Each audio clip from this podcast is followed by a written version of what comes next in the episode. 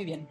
Pues bienvenidos a todos. Vamos a dar inicio a este foro sobre periodismo jurídico, eh, pues con uno de los casos que creo que ha llamado más la atención, no, únicamente en estos días, sino en, la última década, ¿no? Porque probablemente son estos escándalos de los eh, que ya no únicamente son de un país o de una región, sino a nivel mundial, que estamos empezando a encontrar que hay ya redes de corrupción que trascienden las fronteras y que tienen esquemas de, eh, fiscales, esquemas legales que ya eh, abarcan diversas, diversas regiones que son, tienen tal nivel de complejidad que incluso aprovechan las ventajas o desventajas que puede haber en cada uno de estos lugares para operar. Y son las fortunas más grandes del mundo que incluyen a celebridades, incluyen a políticos, incluyen a empresarios y pues el, nombre que se le dio a este último es los Pandora Papers. Es, según tengo entendido yo, la tercera de estas grandes investigaciones que han revelado fortunas, pero es la más grande en términos de contenido, tanto por el número de despachos de los que sale la información, que en este caso son 14 despachos, bueno, me corregirán, pero 14 despachos, y, también por la cantidad de información que había que procesar, que había que investigar para encontrar, ¿no? La cantidad de documentos que había. Entonces, bueno, se trató de un trabajo brutal y por eso eh, me entusiasma hoy poder presentar y, y compartir este diálogo con algunos de los periodistas que estuvieron involucrados justamente en el análisis de estos datos desde un inicio y que presentaron los grandes hallazgos algunos para América Latina, pero sobre todo para México, ¿no? que es lo que nos compete y además siendo México uno de los principales focos de esta investigación. Entonces, presento a Georgina Cerega, ella es periodista del diario El País, eh, específicamente para, para, América Latina y estuvo trabajando como parte del equipo. Eh, Andrea Cárdenas y Armando Talamante son parte de Quinto Elemento Lab y Mathieu Tourlier es eh, investigador reportero de la revista Proceso. Nos acompaña también Luis Pérez de Hacha, quien además de ser un reconocido abogado entre colegas y también quienes, quienes han seguido IntelliJuris, bueno, él es parte de esta, eh, de esta iniciativa que está buscando dar difusión a los contenidos jurídicos, al conocimiento jurídico de, de, distintas plataformas y que nos va a ayudar a hacer una especie de cierre de, este foro, a dar una especie de clausura y también para invitarlos a la segunda sección, a la segunda parte de este mismo diálogo sobre los Pandora Papers, que va a estar enfocado ya estrictamente en, lo jurídico, pero bueno, ya él les platicará más adelante, solo para dejarlos con la espinita desde ahora. Em, así que bueno, antes ya para no dar más introducciones, quisiera empezar con las, con las preguntas. Al final de de esta conversación. También va a haber espacio para que ustedes nos manden sus preguntas, entonces ahí en el, en el chat las pueden, las pueden enviar y vamos a estar retomando algunas de ellas para que ustedes directamente también puedan hacer, eh, plantear las dudas que tengan. Entonces, em, quisiera empezar pues contigo, Georgina, que nos platiques cómo empezó eh, esta investigación, ¿no? Cuando se habla de que hay más de 600 reporteros involucrados en todo el mundo en una sola investigación. A mí me llama la atención cómo, cómo logran hacer una investigación de esta magnitud de manera coordinada, sin que se filtre información eh, y además pues eh, con, este nivel de calidad y de, de detalle. Eh, pues bueno, ¿quieres? Adelante. Buenas noches a todos. es difícil de entrada. Eh, nosotros entramos en la investigación, particularmente el país entró en México en enero, febrero, y mm, nos sumamos a un equipo en México que ya estaba trabajando de específicamente proceso y quinto elemento lab.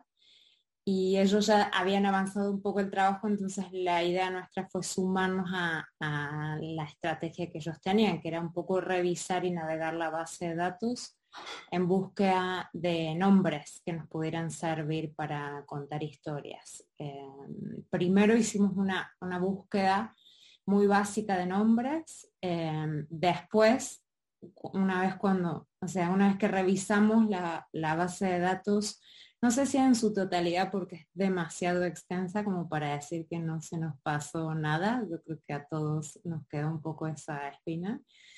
Em, pero sí, una vez que pusimos un límite temporal y dijimos ya no, no podemos em, seguir navegando en la base de datos, hasta acá llegamos, estas son las historias que tenemos y con eso eh, revisar cada uno de los documentos que entraban o caían dentro de las historias y dividirnos el trabajo em, fue fundamental porque si no hubiese sido prácticamente imposible confiar en el resto de los compañeros de del equipo mexicano y apoyarnos en dudas o por ahí cosas que surgían.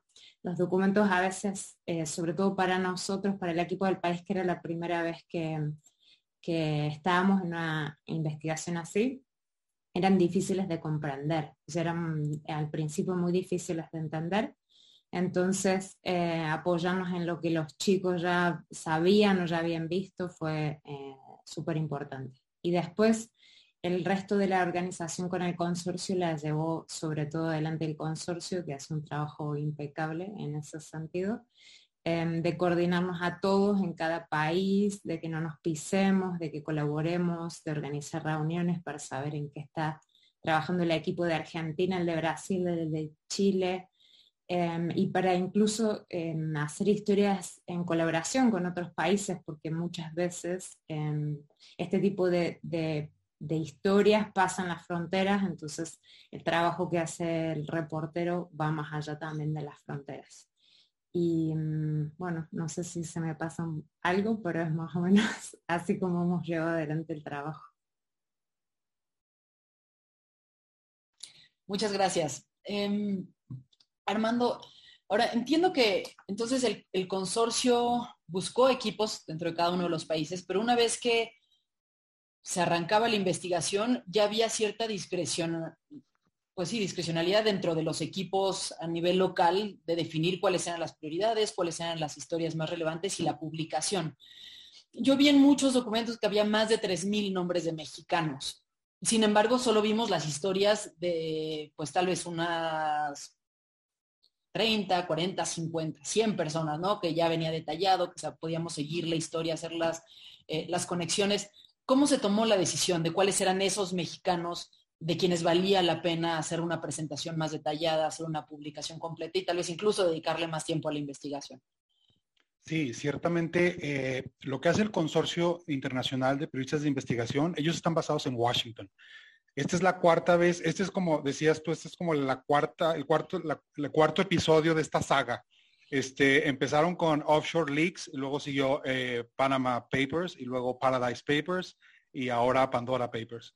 Entonces, eh, ellos ya tienen mucha experiencia en cómo eh, crear estas redes a nivel internacional porque saben y confían en que periodistas locales en cada país van a tener más el feeling, el conocimiento de cómo poder tratar la información. Las eh, filtraciones que ha obtenido en los últimos años el ICIJ eh, no son filtraciones que se publiquen a manera eh, total, ¿no? No es una transparencia absoluta. recordaremos, por ejemplo, lo que pasó con Julian Assange, ¿no? Con Wikileaks. Le llega un cúmulo de información y la pone en Internet y todo el mundo puede buscar todo, nombres, etcétera. Esto no es, no, no es lo mismo. Aquí hay una eh, un filtro editorial, un filtro periodístico. No todo es público porque hay mucha información que es confidencial en términos de, eh, no, este, delicada. Vienen números de teléfono, direcciones este, físicas, mm, correos electrónicos. Todo eso se evita eh, ponerlo porque realmente queremos hacer un, trabajo periodístico de, alta calidad privilegiando sobre todo lo que tiene un alto impacto eh, a nivel de opinión pública, ¿no? Y que es realmente relevante. Cuando nosotros nos, sentamos a, revisar los nombres, como decía Georgina, nosotros empezamos ahí a aplicar ese criterio periodístico de qué es importante y qué no. Sí contamos más de 3.000 mexicanos o personas residentes en México que habían abierto o tenían algún tipo de vinculación con entidades, eh, fideicomisos, empresas, fundaciones en paraísos fiscales. pero esos 3.000 nombres realmente no va a haber una base de datos donde la gente pueda buscar a ver quién está ahí ni nada. Lo que hicimos fue justamente seleccionar cuáles eran aquellas historias que periodísticamente podían ser relevantes conocer, donde el interés público era más grande que un interés que pudo haber sido de la, un derecho a la privacidad, por ejemplo, ¿no? Así fue como entonces detectamos tres o cuatro grandes grupos políticos, ya sea que estén en activo o, en, o inactivos, o sea, que ya sean ex servidores públicos, empresarios, sobre todo grandes empresarios que hacían movimientos de dinero muy significativos. Pusimos eh, celebridades que también llamaban mucho la atención, ¿no? Este, tipo de celebridades. Y encontramos una historia muy interesante que tanto Georgina como Matthew y Andrea han seguido durante años, que tenía que ver con los legionarios de Cristo. Entonces, eh, dividiendo eso en grandes áreas, pues así fue como juntos fuimos imaginando cuáles eran las historias que había que construir, que hacer eh, dentro de los empresarios. Luego nos salían subhistorias porque, mm, bueno, ahora Matthew te lo contará, pero hizo cosas que tenían que ver con las televisoras, eh, contratistas de Pemex. Entonces empezamos a hacer subgrupos, ¿no? Dentro de la gran base eh, para ver cuál era lo que era eh, periodísticamente más interesante contarlo y contarlo de una manera amena en términos de que sea sencilla de entender para el gran público que eran las audiencias que iban a leer los reportajes. Claro. Y eso, digamos, es un tema que, me parece sumamente relevante porque muchas veces en, diversas pláticas que hemos tenido con periodistas que hacen la labor, aunque no se dediquen exclusivamente al tema jurídico, que hacen periodismo jurídico en algún momento, y en este caso pues tiene mucho jurídico la investigación, nos dicen es que eh, ser periodista jurídico a veces es, ser una especie de traductor, ¿no? El que lo que tiene que hacer es cambiar el lenguaje completamente para poder presentarle a la, a la población, ¿no? Y creo que en este caso lo hicieron increíble porque además cada uno de los medios lo presentó a su manera, ¿no? Con distintos productos y, al final eso permitía que para distintos públicos al final la, información fuera, fuera accesible. Y bueno, pues entrando ya al contenido, em, quisiera que me platicaras, Mateo, ¿cuáles fueron los principales hallazgos que encontraron?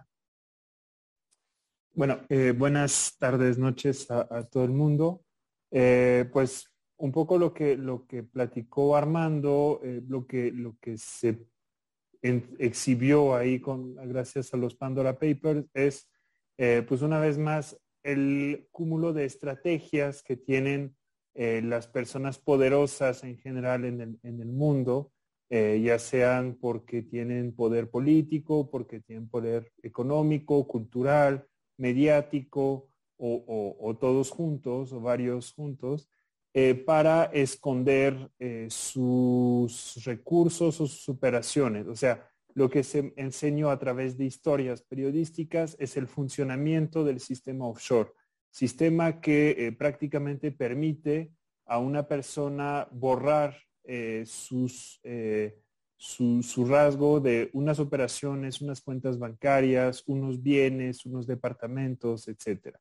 O sea, la única razón de, estas eh, jurisdicciones offshore es em, eh, generar ciertas ventajas para que eh, asesores fiscales o, legales em, hagan, saquen provecho de estas ventajas para crear una serie de esquemas bastante complejos de sociedades fachada que van a permitir a una persona eh, llevar a cabo cierto tipo de operación. ¿no? Por ejemplo, si yo tengo una cuenta bancaria en Suiza, pero no quiero que las autoridades eh, de México sepan que yo soy titular de esta cuenta, pues eh, voy a poner esta cuenta en, en, patrimonio de un fideicomiso de Nueva Zelanda, el cual a su vez va a tener como protectores a unas sociedades de papel y la cuenta bancaria va a estar abierta en nombre de una sociedad de papel de Islas Vírgenes.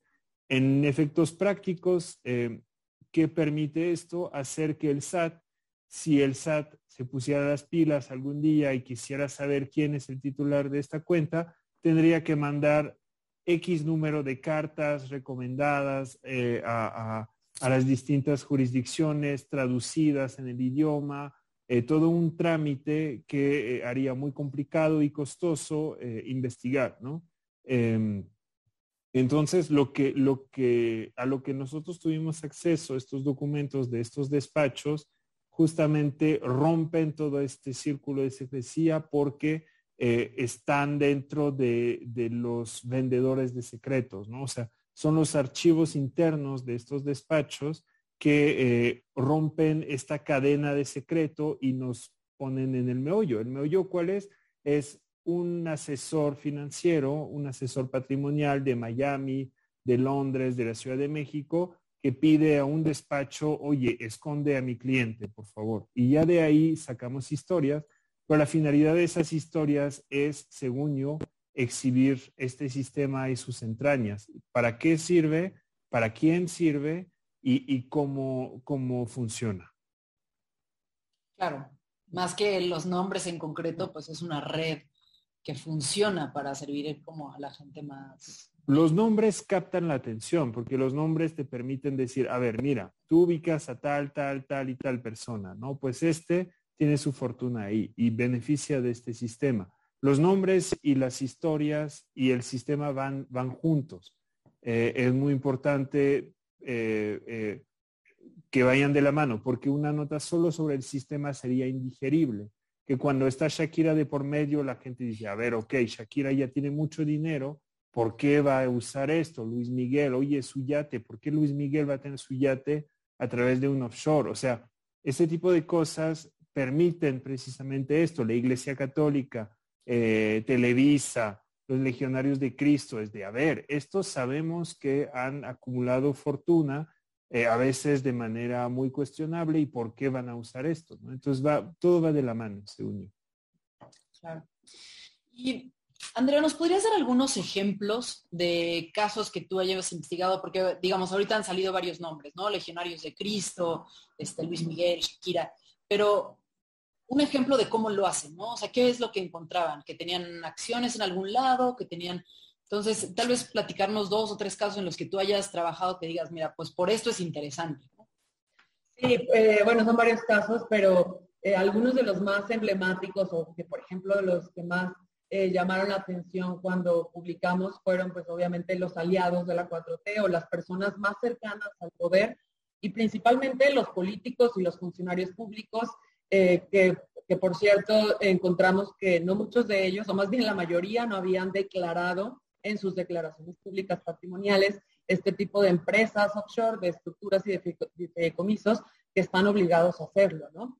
En el caso de México, de los 3.000, eh, de los más de 3.000 mexicanos que utilizan estos paraísos fiscales que tenemos ahí en esa lista, en esa base de datos, eh, encontramos cerca de 80 políticos a nivel internacional, nada más para tenerlo de contexto, ICIJ documentó y encontró junto con otros colegas en, todo el mundo cerca de 330 funcionarios públicos. El caso de los políticos nos llama la atención porque es uno de los eh, sectores más controversiales, ¿no? Por el uso que hacen y por no declarar y mantener en secreto. Claro, tienen más obligaciones, ¿no? Claro, claro. Eh, bueno, en, general cualquier mexicano que tiene una entidad offshore tiene la obligación de declarar su empresa o su fideicomiso ante las autoridades hacendarias.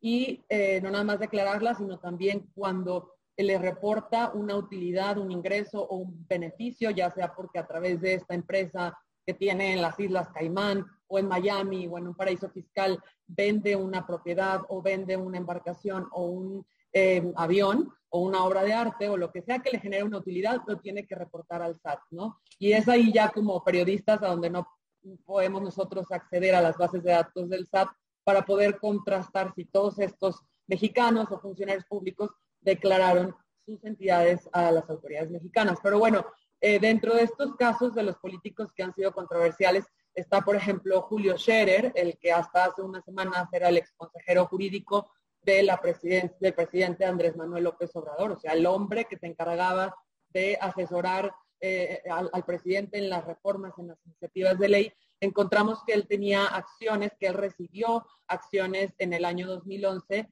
de una compañía en las Islas Vírgenes Británicas que pertenecía y que fue fundada por una familia de empresarios mexicanos, las manas, que, en los últimos años se han convertido en uno de los contratistas favoritos, favoritos del gobierno en las prisiones como proveedores de alimentos y de diferentes tipos de servicios y en hospitales públicos, etcétera. Y entonces eh, Scherer recibe estas acciones cuando no era funcionario público y en el caso particular de esta compañía vimos que había eh, eh, registrado en, los formularios que encontramos eh, en los formatos del despacho de donde se obtiene esta información, se mencionaba que la compañía controlaba a su vez a una compañía en Miami que a su vez controlaba y que tenía la propiedad de un departamento en Miami. Entonces, este fue, es, un ejemplo muy ilustrativo de cómo no había que quedarnos nada más con lo que nos estaban contando los papeles, los documentos. O sea, era, era como una especie de, ya lo decía Georgina, como de armar un rompecabezas, ¿no? Porque por una parte acá encontrábamos una pieza, pero eso nos contaba solamente una parte de la historia. Teníamos que ir afuera. Entonces, en este caso, lo que hicimos, por ejemplo, fue ir al registro público de comercial mercantil de Florida para poder encontrar cuál era la empresa que controlaba la offshore de Julio Scherer registrada en las Islas Vírgenes Británicas. Y no era tan fácil porque en, el registro de Florida buscamos y no había ninguna empresa a nombre de, de Scherer o a nombre de, de alguno de los landsmanas como accionistas. Entonces ahí tuvimos un golpe de suerte porque la empresa tenía el mismo nombre que la empresa en las Islas Vírgenes y así fue como la encontramos y después tuvimos que ir al registro público de la propiedad para encontrar el famoso departamento en la avenida Collins eh, que, había recibido eh, Scherer cuando eh, le cedieron las acciones de esta empresa. Es decir, o sea, también teníamos que estar consultando constantemente por fuera de los documentos. cuando encontrábamos una empresa, íbamos al registro público mercantil del paraíso fiscal en donde fue creado, hacíamos solicitudes eh, en algunos lugares como las Islas Vírgenes Británicas teníamos que pagar 30 dólares nada más para tener acceso a un documento, a un oficio que nos decía que la compañía había sido creada en tal fecha, eh, que, eh, cuál era su estatus, si estaba activa o si ya había sido liquidada o disuelta, porque como la, parte de la información que recibimos de la filtración proviene desde los años 70 hasta la actualidad, había, había papeles y documentos que databan de los, de los 80, de los 90, entonces teníamos que corroborar que lo que íbamos a publicar eh, siguiera vigente, ¿no? Que las empresas que, publicamos, por ejemplo, del senador Guadiana o eh, de los hijos del hijo de Montiel o del hijo de la Bastida, pues seguían existiendo o, si ya eh, habían sido disueltas o liquidadas. Y, y, esta parte de la metodología es, es interesante, nos han preguntado mucho sobre cómo cómo fuimos armando y construyendo cada historia. Lo que hacíamos, por ejemplo, era en cada caso tratar de construir una cronología de cada personaje que nos ayudara a entender el contexto particular para, detectar en qué momento se había creado cada empresa, cada fideicomiso, cada entidad offshore. Em, en el caso de los políticos, por supuesto que nos interesaba saber si las habían creado ya en la función pública o previo a su, a su ingreso a la administración pública. Después hacíamos una revisión hemerográfica a través de diferentes fuentes y de, bases de datos, algunas públicas, algunas privadas.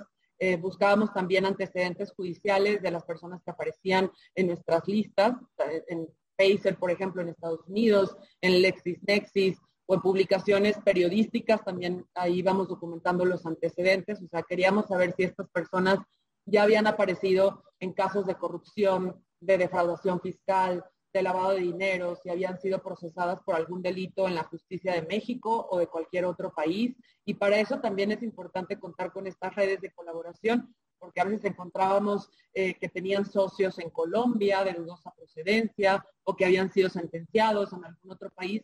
Y entonces ahí recurríamos a los colegas para que nos ayudaran a obtener los expedientes judiciales y, y de alguna forma ir armando este entramado y este rompecabezas, ¿no?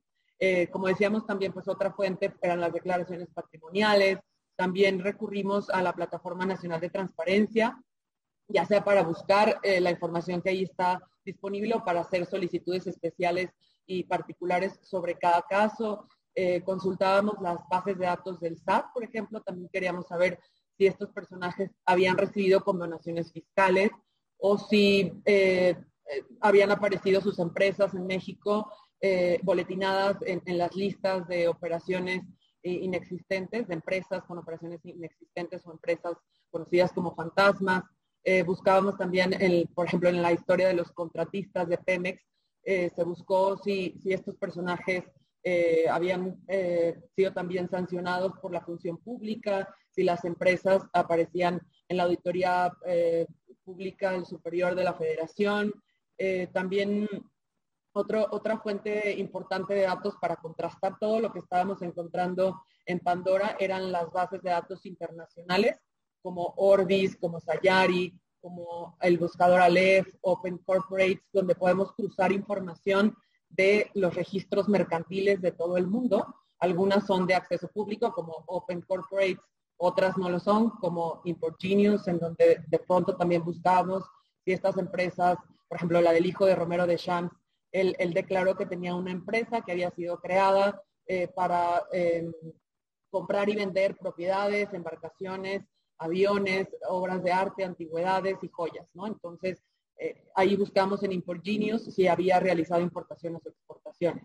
Y también cruzábamos toda esta información con otras bases de datos de filtraciones de ICIJ, como los Paradise Papers, como Panama Papers, eh, como FinCEN 5 y también con las listas de OFAC del Tesoro de Estados Unidos. O sea, fue una metodología y un proceso muy minucioso, muy detallado. En cada caso, eh, contemplaba y, teníamos que abordar un desafío diferente y distinto, ¿no? Había unos casos en donde los papeles nos decían nada más que había una empresa que se había creado en tal año y que el beneficiario final era eh, Julia Abdala, por ejemplo, la, pareja sentimental del titular de la Comisión Federal de Electricidad, y sabíamos que tenía eh, 10.000 acciones y que la creó para abrir una cuenta de banco en las Bahamas. Y era todo lo que nos contaba la historia. Entonces, por eso era importante no quedarnos con eso, ir más allá y eso es parte de la labor de investigación y reporteo que hicimos. Híjole, qué impresión. O sea, justo yo me imaginaba que se habían sentado en la base de datos, la información que habían encontrado, pues, que era una, pues, una chamba importante, bueno, sacar todos estos datos y organizarlos y ponerlos, pero no, o sea, por lo que, por lo que cuentas, esto fue solo el inicio, ¿no? la base de datos daba el, el principio del hilo que había que jalar y a partir de eso, pues todo el trabajo era por fuera, ¿no? Y y bueno, quisiera regresar a uno de los puntos que, comentabas, que era justo esta colaboración con colegas de otros países, ¿no? Porque me imagino que si te aparece Shakira en una base de datos, aunque no, digamos, aunque no caiga dentro de tu territorio, uno puede saber que eso pues va a ser relevante. ¿Cómo funcionaba, no? O sea, yo encuentro un, personaje muy conocido, alguien que puede ser expresidente de algún país, no sé, un expresidente de Perú o el, este, por poner ejemplos, ¿no? No necesariamente que estos hayan aparecido. ¿Y, qué pasaba? ¿Ustedes contactaban entonces a, los periodistas? No sé si, Georgina, me puedas platicar un poco de esto. Sí, en general no importaba tanto quién encontraba la figura, sino a qué país correspondía esa figura. de alguna forma el país, por ejemplo, bueno, eh, el caso de Shakira lo asumió más España que Colombia, pero porque lleva muchos años eh, viviendo en España y porque además había gente dentro del equipo español que ya había investigado Shakira, entonces eh, de alguna forma ellos lo asumieron. Pero en general la mayoría de las figuras la tomaba el país a donde correspondía o, era el país de origen de esa figura, ¿no? Pero se trabajaba muy em, en conjunto con los equipos. La idea era eh, coordinar el trabajo y aprovechar que teníamos gente en diferentes lugares, ¿no? Y, sumar más que eh, pelearnos. En general, eh, los periodistas estamos acostumbrados a competir con los otros medios y esto no era así, era lo opuesto. Entonces era pensar cómo uno podía aportar desde su lugar, desde mm, la figura del periodismo local, que está un poco eh, devaluada a día de hoy, entonces hacer un trabajo más local y aportar a la investigación global con lo que uno pudiera desde, en nuestro caso, desde México. Em, entonces había figuras que se repartían en varios países, como podía ser la familia de Gabriel García Márquez, em, que podía estar en Colombia, en México, porque la residencia la tenían en México, eh, también aparecían domicilios en Estados Unidos, entonces eh, se dividía un poco. pero la, idea siempre era eso, era como em, aportar desde el lugar local y decidir quién iba a contactar finalmente a la persona, ¿no? Y, lo, más lo más probable era que la persona que contactara o el equipo que lo contactara fuera quien em, era esto, el país, ¿no es cierto?, de origen. Muchas veces ese país también definía la fecha de publicación, porque nosotros eh, no publicamos todo el mismo día, sino que establecimos un calendario de publicación en el que mm, decidíamos eh, por países que publicaba cada uno. Entonces en México decidimos qué días publicábamos qué, mm, personajes y, y, así lo hizo cada país. Entonces pasó con Vargas Llosa, pasó con Shakira, pasó con cada uno que el país decidía, entonces una vez que tomaba esa decisión informaba al resto del equipo em, y, todos podían replicar esas historias, publicarlas en sus medios de comunicación, pero tenían que respetar esa, fecha que establecía el país, eh, que lo había dicho. Em, esto por fuera de las figuras que, me reportó el consorcio. El consorcio eh, eh, tiene una categoría que se llama jugadores poderosos, eh, sobre todo los políticos que estaban en la base de datos, presidentes, expresidentes, funcionarios en cargo. Entonces todos esos personajes em, que los iba a llevar el, consorcio en su pieza principal, en su publicación principal, esos personajes caían dentro del embargo, como le decimos nosotros los periodistas a la fecha y hora la que podemos publicar. El embargo eh, era el primer día en el minuto cero. Entonces, eh, ahí ya no había país que pudiera decir, no, eh, yo a Piñera me lo quiero guardar. No, Piñera entraba dentro de la categoría jugadores poderosos, entonces se publicó ese mismo 3 de, octubre.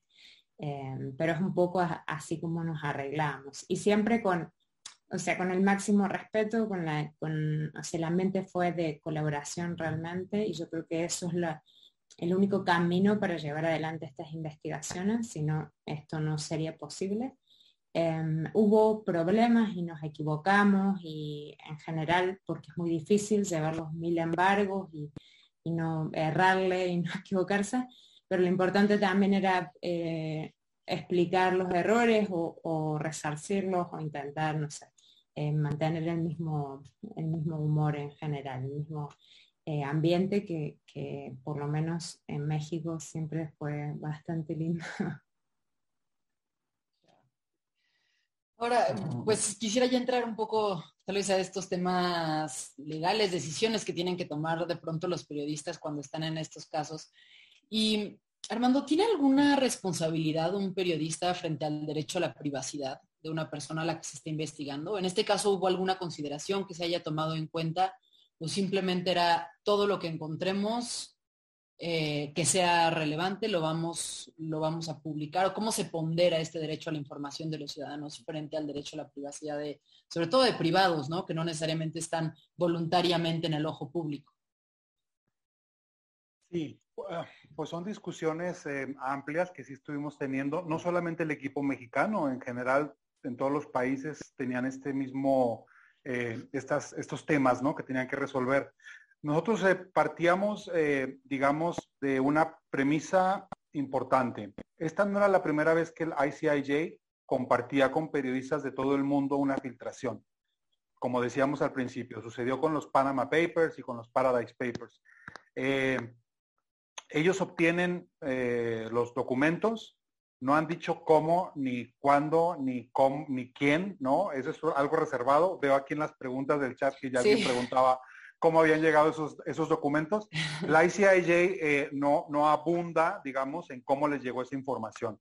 Eh, porque como sabemos hay distintas leyes que protegen a los whistleblowers en distintos países. Entonces, no sabemos dónde ni, ni, ni los whistleblowers son los eh, quienes pasan información sea, como los soplones, ¿verdad? Que extraen la información, de alguna manera lo obtuvieron, no sabemos cómo, pero el punto es que llega en el 2019 a ICIJ, ellos empiezan a procesar la información eh, ponerla en bases de datos ultra seguras y secretas para entonces llamar a 150 medios de comunicación repartidos por todo el mundo, como nosotros, para empezar entonces a, bucear, a indagar, a navegar en todos esos datos.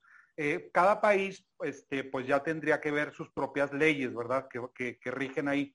Nosotros, pues por supuesto, tuvimos algún tipo de asesoría, este, no nada más porque hay equipos legales que trabajan con, el país, con, con proceso, con Univisión, que es el otro aliado que estuvo trabajando con nosotros, y con Quinto Elemento.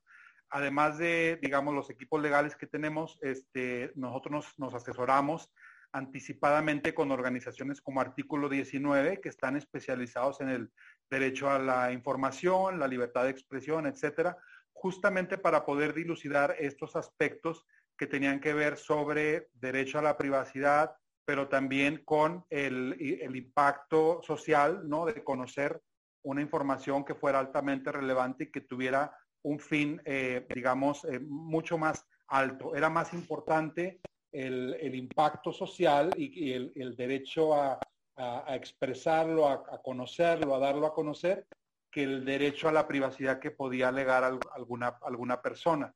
Eh, fue así que fuimos tomando esas decisiones. comentaba que incluso al publicar las historias tomábamos la precaución de si publicábamos algún archivo, algún PDF para demostrar que teníamos alguna prueba de que alguien había tenido um, una posición accionaria dentro de una empresa offshore o se había desvinculado de una empresa o había adquirido algún bien inmueble a través de una empresa en paraíso fiscal, teníamos la, seguridad de que estábamos borrando las cosas que no queríamos que se, se supieran, digamos, para... ¿Cómo qué cosas pudieran ser? Eh, eh, teléfonos, o sea, eh, números telefónicos, direcciones físicas, algún correo electrónico, números de tarjetas de crédito, o sea, todo eso pues lo, lo borrábamos Incluso quitábamos los metadatos del, documento, ¿sabes? Para que no se, supiera quién lo estuvo manipulando o no. O sea, realmente eh, intentábamos cuidar todo eso. Eh, nosotros por una decisión, eh, no nada más en, México, pero es una, digamos, directriz a nivel internacional de ICIJ, ellos nos piden y nos marcan con mucha precisión cuál es el momento en que vamos a buscar a las fuentes. Durante muchos meses estuvimos trabajando en absoluto secreto, ¿no? Solo hablando entre nosotros y con, códigos y nombres y apodos que nadie entendía. Eh, pero hubo un momento en que ya tuvimos que acercarnos a fuentes. Fuimos con los expertos, ahora a lo mejor Luis Pérez de Hacha lo comenta, porque nos teníamos que acercar anticipadamente con algunas fuentes para entender cómo funcionaba el andamiaje de offshores para el caso mexicano, como lo explicaba Matthew hace rato, ¿no? Eh, y además también nos marcaban precisamente la, fecha en la que podíamos acercarnos a los personajes involucrados. Entonces, cuando la representante de Shakira y de Luis Miguel lo supieron, pues también lo supo María Asunción Aramburu Zavala y Germán Larrea, y en otra fecha lo supo Julio Scherer y el senador Armando Guadiana, etcétera, etcétera. Entonces, todos los mencionados estaban avisados de que estábamos nosotros haciendo este reportaje. La pregunta más usual que nos hacían era, ¿esto se trata de mí o hay más gente? O sea, querían saber si ellos iban solos o era un reportaje que... ¿Se les respondía o no? De alguna manera, sin mucha precisión, sí, porque nosotros decíamos, mira, las cartas iban firmadas por los cuatro medios que estábamos participando en México y decíamos claramente que éramos parte de un consorcio internacional que estaba haciendo una investigación global, con lo cual tú te dabas cuenta pues que no se trataba únicamente ¿no? de la esposa de un político o del hijo de un político, sino que se trataba de algo más, más, más grande. Eh, pero digamos que eso eh, lo, hicimos con mucha eh, pulcritud, con, siendo muy rigurosos. hubo gente que contestó y realmente hasta nos ofreció entrevistas personales o telefónicas para aclararnos los puntos lo cual nos servía mucho porque nuestras hipótesis podían cambiar o podían, podíamos incorporar nuevas cosas a la historia que como periodistas estábamos haciendo. Hubo gente que no nos quiso contestar y nos dijo, no, no hay comentarios, no comments. Hubo gente que ni siquiera nos contestó, entonces no supimos nada más, o sea, hicimos todos los esfuerzos por contactarlos, pero simplemente no contestaron, no dieron señales de vida de que querían participar en la historia. Eh, y hubo otras respuestas jurídicamente o legalmente que podían ser más, eh, eh, más una, especie de, advertencia o de amenaza. aguántanos un momentito con esto porque sí queremos entrarle bien esto que nos platiquen. Y, y, es más, ya hay gente que lo ha preguntado también, ¿no? Como estos intentos por callarlos antes y, y por represalias después. Entonces, bueno, sí, sí quiero que entremos allá y que le dediquemos en unos momentos para que terminemos con el contenido. Y, Matthew, ¿cuál es la relevancia de, de buscar a los implicados antes de que salga una historia? Y no hacerlo cuando ya salió y entonces poder después publicar la respuesta. Em, ¿Cuál es el, valor periodístico e incluso jurídico que pudiera haber en, este, pues este, en esta labor previa? El, valor jurídico no lo sé, pero el periodístico es, eh, bueno, primero es un requisito que pide la ICIJ antes de publicar una historia, se tiene que consultar a las personas. Pero aparte, en general, eh, la versión de las personas enriquece el texto, eh, ya sea porque, pues, primero reconocen, entonces al reconocer, pues, eh, da como más fuerza al, reportaje eh, y a las evidencias, etcétera. Y em, pues a veces se, notan los, sus argumentos, ¿no? Oye, pues es que eh, yo tuve esa offshore para tener este departamento en Miami, es lo que se suele hacer, todo es legal, etcétera. Pues eso refuerza una historia, ¿no? Es este, nosotros documentamos por nuestra parte, pero la voz de la persona implicada eh, pues agrega justo esa, esa visión. Eh, esta, eh, es un texto de, varias voces, es siempre más rico que el de una, de una sola, ¿no? A veces, em, pues lo explican, lo explican, lo justifican y eso no necesariamente tumba la, la, nota, digamos. Muchos cuando se les pregunta, ellos explican y dicen, pues ya, ya está aclarado, ¿no? Ya no lo van a publicar. Y nosotros, no, no, no, a ver, aquí la, cosa no es, eh, no estamos diciendo que estás cometiendo un delito o algo así. Estamos dando la radiografía de un sistema. Que tú des tu voz, pues mucho mejor, pero no por eso no vamos a publicar tu nombre. Y ahí en general a veces se molestan un poco de, oye, pero yo te dije. Pero este, de todas maneras, yo siempre fui honesto diciéndoles que se ve mejor en una historia que una persona de su versión, incluso para ellos, o sea, se ve más balanceado eh, y, precisamente pues sí aporta, eh, yo hablaría más desde el lado periodístico, del lado jurídico, pues seguro aporta, pero, pero eso no lo sé porque no soy, no soy abogado. En el lado jurídico es muy importante eh, eh, señalar que en todos los artículos y en las cartas que mandamos, etcétera, siempre dijimos, a ver, sabemos y somos conscientes que esto no, no es necesariamente un delito y no vamos a decir que estás cometiendo un delito, aunque puede que lo estés haciendo. No es eh, lo que vamos a hacer. Lo que estamos haciendo es revelar algo que está secreto porque eh, pues no tienen ninguna razón de, estar en la secrecía. Eh, pero siempre, eh, pues sí, insistimos en esto, precisamente para evitar temas de demandas, etcétera.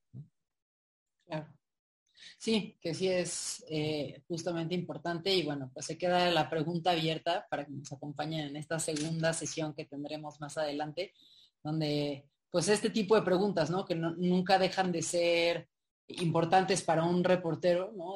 Bueno, pues si llegado el caso de una posible demanda, pues qué elementos voy a tener yo para demostrar que lo hice con un afán periodístico y no un afán de, eh, pues de difamar abiertamente, ¿no? Con, malicia actual. Entonces, em, pues bueno, queda abierta, insisto, al, final abordaremos más, un poco más de qué se va a tratar esta, esta segunda sesión.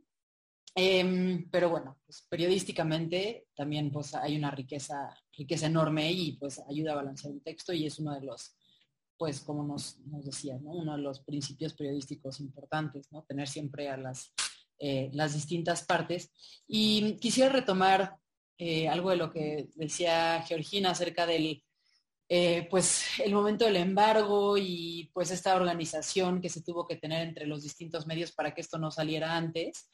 Y mm, ir justo a una de las preguntas que nos hacen ya del público, ¿no? Pregunta América Muñoz, ¿cómo eligieron a los medios y reporteros?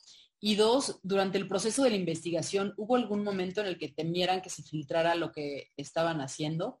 Y bueno, pues aquí preguntarte a ti, Andrea, si nos pudiera responder estas preguntas. Sí, claro. Eh, la elección de los medios y de los reporteros no fue decisión nuestra, fue decisión del Consorcio Internacional de Periodistas de Investigación. Ellos, como decíamos antes, recibieron la información, este paquete de 11.9 millones de datos, de documentos, hace más de dos años, y se pusieron a revisar eh, de manera superficial, pero luego y con el tiempo eh, y con herramientas de inteligencia artificial procesaron estos datos y los cargaron a una plataforma encriptada, que teníamos acceso a todos los periodistas, y, y ahí íbamos creando grupos, era como un Facebook en donde había grupos por países y por temática, y de repente veías que se iban añadiendo países de, colegas de República Dominicana, porque ICIJ ya había encontrado documentos que tenían que ver con el presidente de República Dominicana. Entonces, conforme ICIJ iba viendo que el tamaño de los datos eh, impactaba, o más, más que el tamaño, que el contenido de los documentos y el registro de las empresas impactaba a países de África o a países de Asia, de Europa o de América Latina, ellos iban eh, buscando aliados en cada uno de estos países. Y obviamente cuando hacen una invitación a este tipo de proyectos, de investigaciones eh, muy profesionales, muy rigurosas, muy técnicas, se, busca que, los medios colegas, que los medios aliados hayan tenido experiencia en cubrir este tipo de, temáticas. O sea, por ejemplo, en el caso de, proceso ya habían, ya habían participado ellos e igual Quinto Elemento Lab en la filtración de Panama Papers, de Paradise Papers y de muchos otros, de cientos de colegas que participaron. Se busca que tengan experiencia, que sean eh, periodistas rigurosos, que tengan una trayectoria aprobada, eh, eh, que, bueno, que, tengan todas las tablas y las credenciales para poder realizar un trabajo de este tipo y de esta magnitud, ¿no? En medios independientes en algunos países donde es difícil cubrir este tipo de casos también. aunque hay que decir que a mí me sorprendió también esta filtración, ver cómo había muchos medios eh, que tenían directivos de, sus medios o dueños de sus medios que participaban eh, con empresas offshore en este tipo de paraísos fiscales y aún así salieron, salieron las investigaciones pese a, pese a quien le pese, ¿no? Eh, eso por un lado, cómo se escogió y cómo se seleccionó a los equipos. Y la otra pregunta era si hubo algún momento en que, tuvimos temor de que se, ah, de que se filtrara así todo el tiempo, o sea, y por eso tratamos de ser lo más sigilosos posible, eh, de tener muchísimo cuidado con las comunicaciones eh, que teníamos entre nosotros, entre los miembros del equipo. Nosotros teníamos una junta todos los martes y, solamente nos comunicábamos por plataformas encriptadas, por Signal, por ejemplo, o por plataformas de videollamadas a las que nadie más pudiera tener acceso. No podíamos compartir los documentos por Google Drive los documentos de la filtración no podían salir de esa base de datos donde solamente podíamos ingresar con una clave de celular y después de pasar varios controles y, varias contraseñas de seguridad. Entonces, ICIJ siempre nos da un paquete de recomendaciones de seguridad debemos de seguir para que no, para que no se vaya a filtrar el menor dato posible. Con nadie podíamos comentar que estábamos trabajando este proyecto. Tuvimos que firmar un acuerdo de confidencialidad al, haber ingresado, o sea, cuando entramos con ICIJ, cuando le dimos el sí de que sí íbamos a participar, por ejemplo, en el, caso de Quinto Elemento, eh, los Alejandra Shanik tuvo que, firmar este acuerdo por todo el equipo que estuvimos participando. Y en una primera fase, ni siquiera el equipo de Quinto Elemento, más que Armando, Shanik y yo, sabíamos que existía este proyecto. No lo podíamos comentar con nadie. Recuerdo, por ejemplo, cuando buscamos a Luis Pérez de Hacha, que a lo largo de la investigación lo estuvimos consultando para diferentes historias, ni siquiera le comentamos que era una investigación global. Me acuerdo que te dijimos, Luis, pues nada más estamos indagando sobre los paraísos fiscales, estamos participando estos medios, Yo creo que ahí Luis ya se la solió cuando empezó a ver que estaba Univisión, Proceso, El País, Quinto Elemento y ICIJ. Eh, quizá ya intuyó que por dónde iba, que era una investigación global, pero ni siquiera le podíamos comentar detalles de los personajes o de las empresas. Por ejemplo, a Luis lo consultamos, recuerdo, para la historia de Romero de Shams, para la historia de Julio Scherer, pero no le poníamos nombre a nadie. O sea, le decíamos, eh, en el caso de Romero le decíamos, encontramos esta empresa que se creó para esto, eh, ¿cómo crees que se pudo haber utilizado? ¿O cómo puede estar regulada en México esta operación que realizó en otro país? Entonces, así fue, ni siquiera con los especialistas podíamos comentar estos detalles. Y, y ICIJ nos marcó una fecha que fue un mes antes de la publicación, cuando ya eh, podíamos abiertamente con los personajes que íbamos a citar, como lo Armando, eh, ahí sí ya comentar que estábamos trabajando en una investigación global.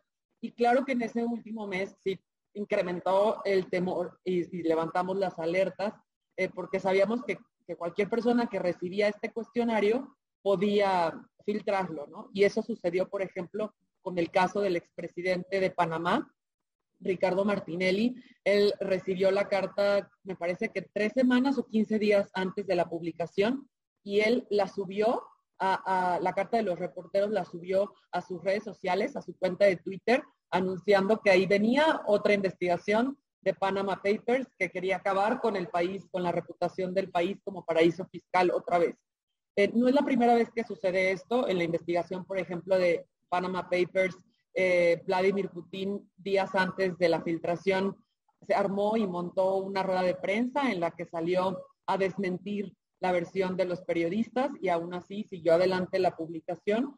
Eh, es decir, nosotros estábamos preparados para que esto sucediera y aún si sucedía y se filtrara y llegaba a, este nivel de, de, que lo exhibieran en ruedas de prensa o en sus redes sociales, nosotros estábamos decididos a que nuestro día de publicación iba a ser el 3 de octubre y no lo íbamos a cambiar, ni aunque se vinieran demandas legales encima, ni aunque hubiera amenazas, eh, hubo, porque sí hubo amenazas contra periodistas, por ejemplo, los colegas de Rusia tuvieron que salir del país antes de que se publicaran las investigaciones que estuvieron ellos trabajando, eh, porque allá encontraron muchísimos hallazgos de la clase política y de la eh, clase económica, de la élite económica, entonces, pues sí, el temor siempre, siempre estuvo presente, entonces por eso tratamos de tener todas las precauciones y las alertas posibles y de no comentar esto con absolutamente nadie.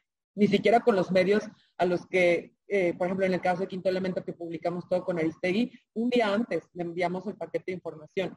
Ella ya nos, ya nos había dicho que sí iba a publicar, pero no sabía bien qué venían ni qué personajes iban a salir, ni, ni cómo iba la trama me imagino que estaban todos así a las doce y media, era doce y media, ¿no? Hora de Washington, sentados esperando poner enter, ¿no? Para que saliera la información y pues a la expectativa.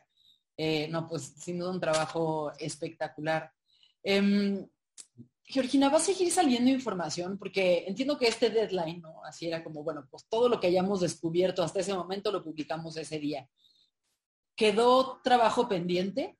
podríamos todavía esperar ver algunos nombres nuevos que hasta ahora no se conozcan? Bueno, era algo que nos preguntaban mucho porque como había un calendario de publicación, la gente quería saber cuánto iba a durar, ¿no es cierto? Entonces nos preguntaban cuándo va a acabar todo el tiempo. Em, en general el grueso ya pasó de del trabajo que hicimos en todo este año, ya lo publicamos. Em, sí es cierto que en el, camino de todos estos meses de trabajo nos quedaron muchísimas historias en, eh, sin contar y sin armar tampoco porque em, hay un montón de cosas que no, no te da la vida para eh, trabajar en general en, el medio de comunicación porque muchos seguimos cubriendo la agenda diaria y para afrontar estas historias también. Entonces, em, hubo en algún momento que tuvimos que mm, hacer esa bajada a tierra y decir qué historias queremos contar y cuántas historias podemos contar. Eh, y cuántas podemos contar bien también, porque no queríamos contar por contar lo que había ahí, ¿no? O sea, la gracia era em, contar historias bien armadas, bien trabajadas, y, y, Andrea hizo el repaso de lo que requería cada historia y vieron que el camino era un poco largo entonces, hacer eso con cada personaje que teníamos en la lista o que nos parecía interesante era demasiado por afrontar. Entonces esas historias, eh, yo creo que no lo hemos hablado, pero creo que muchos de los chicos eh, se quedaron con ganas de también sacarlas. No sé si em, en algún momento lo vamos a concretar y vamos a poder eh, hacerlas. Eso por un lado. Y por el otro, lo cierto es que cuando, como periodistas, sabemos que cuando publicamos algo siempre viene más eh, información, siempre viene alguien que se acerca a darte algo más, a comentarte, a pasarte un dato que no conocías.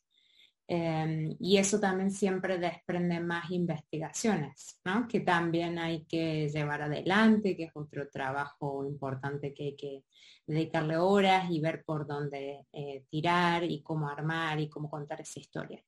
Em, entonces, a partir de la publicación de los Pandora Papers, de las diferentes historias, em, hubo gente que se acercó, que nos contó cosas, que ya entre nosotros también nos pusimos a hablar de qué, de qué historias queríamos darle seguimiento, ¿no? Seguir eh, adentrándonos en, las estructuras offshore o el dinero o seguir el camino en, este tipo de investigaciones, por lo menos dentro del periódico decimos siempre seguir la bolita y la bolita es el dinero. Entonces, eh, no perderla de vista. Y, y hay muchas, muchas historias que no sabemos de dónde venía el dinero algunas que sí, es obvio, pero otras que no, que no está claro, sobre todo de eh, por ahí funcionarios públicos. Entonces, eh, para nosotros eh, también es importante seguir esa bolita, saber de dónde viene ese dinero, de dónde vino y a dónde fue a parar, dónde está, por qué no están las declaraciones.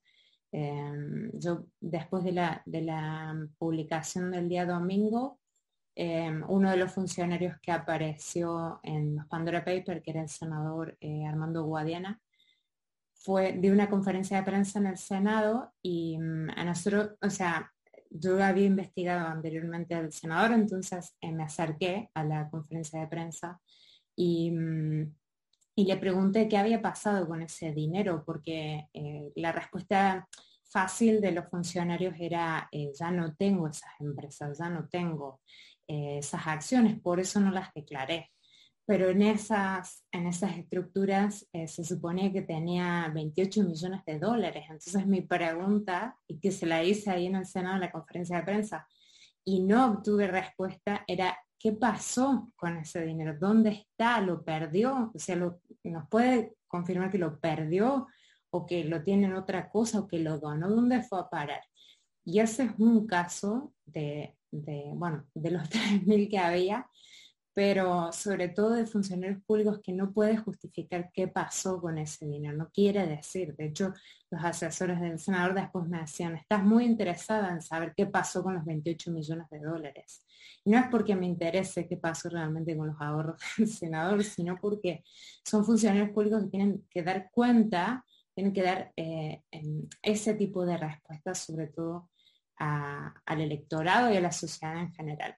Entonces, eh, yo creo que este tipo de investigaciones siempre abre la puerta a más trabajo, eh, pero bueno, siempre son eh, recorridos muy largos a los que hay que, tener mil cosas en cuenta y hay que hacer muchas cosas, entonces no, lo esperen para mañana, pero seguramente vamos a seguir trabajando en esto.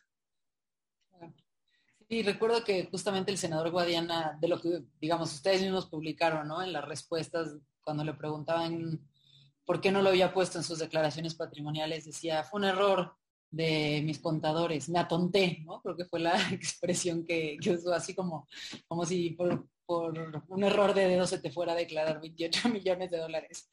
Eh, pues nada, me pareció como de las, de las respuestas más emblemáticas y memorables de todo, de todo este ejercicio, me pareció increíble. Y aún em, así, a pesar de eso, de que dio de las respuestas más memorables, que todo el mundo se acuerda de, de la gente que leyó esos días sobre los Pandora Papers, todo el mundo sabe que responde el senador. Y aún así nadie pidió realmente que dé eh, cuenta de eso, de qué pasó con ese dinero. o sea, la gente se va olvidando y va quedando en, el olvido, ya pasa a ser parte del pasado y, por más que un funcionario viene y dice una declaración así en la que evidentemente no es capaz de em, decir dónde está ese dinero y por qué no lo declaró, porque para el caso todavía no recibimos una respuesta clara, excepto el me atonté y un error con los contadores, em, aún así sigue sin darnos esa respuesta. Eh, y de vuelta, ese es uno. Entonces, es, importante también seguir eh, nosotros haciendo nuestro trabajo y la sociedad civil presionando para, para que haya esas respuestas, para que las autoridades persigan a, esas, eh, a, los funcionarios y a las personas que en general no han reportado ante el SAT ese tipo de actividad. Hubo, eh, Fernanda, hubo un par de respuestas o un par de señales que yo interpreté ya como eh, realmente que ponían en duda lo que las autoridades mexicanas iban a hacer con esta información que nosotros poníamos en la mesa. En la primera conferencia de prensa matutina que celebró el presidente una vez que se publicaron los Pandora Papers, parece que él celebró que solamente cuatro personas cercanas a su entorno hayan salido en los Pandora Papers, ¿no? Entonces parecía como si él estuviera de alguna manera contento porque él pensaba que era poca gente. Y luego las, las, cifras también se le hacían a él como irrisorias. Él puso el caso de Jorge Argani, su secretario de comunicaciones. Porque el presidente dice, yo ya sabía que venía esta investigación, lo cual es una mentira. El presidente no sabía que venía esta investigación. Sabe que le preguntamos a Arganis por qué en 1998 él había creado una empresa offshore en Islas Vírgenes Británicas y por qué no la había declarado él en su declaración patrimonial pública. Eso sí lo sabía el presidente. Y eso fue lo que Arganis le fue a decir al presidente. Le dijo, oye, los periodistas me están preguntando esto y ando preocupado y mejor vengo y te lo aviso. Eso fue lo que dijo el presidente en su conferencia de prensa. Y entonces cuando nosotros le preguntamos al secretario, oiga, ¿esto qué es? Él, él simplemente dijo, se limitó a decir, fue un dinero que yo gané cuando yo trabajaba en la iniciativa privada y fue antes de que yo me integrara al gobierno de Andrés Manuel López Obrador. Esa fue la única explicación que él nos dio. En cambio, el presidente ese día ofreció más detalles, o sea, es decir, su secretario fue más transparente y más honesto con el presidente que con la prensa y no con lo que íbamos a poner. Porque al presidente le dijo, fueron tres millones. Y el presidente dijo, ¿de dólares? No, de pesos. Ah, bueno, no es tanto. Eso dijo el presidente en su conferencia de prensa. Y entonces dijo, ¿y de dónde salió ese dinero? Fueron acciones que me dio ICA cuando yo trabajé en los noventas en ICA y ahí las invertí. Y me fraudearon y me las robaron. O sea, parece que el dinero ahí desapareció. Pero entonces, este, esas son como señales, ¿sabes? Que te dejan ver que el gobierno, yo no sé qué tan en serio se va a tomar las investigaciones.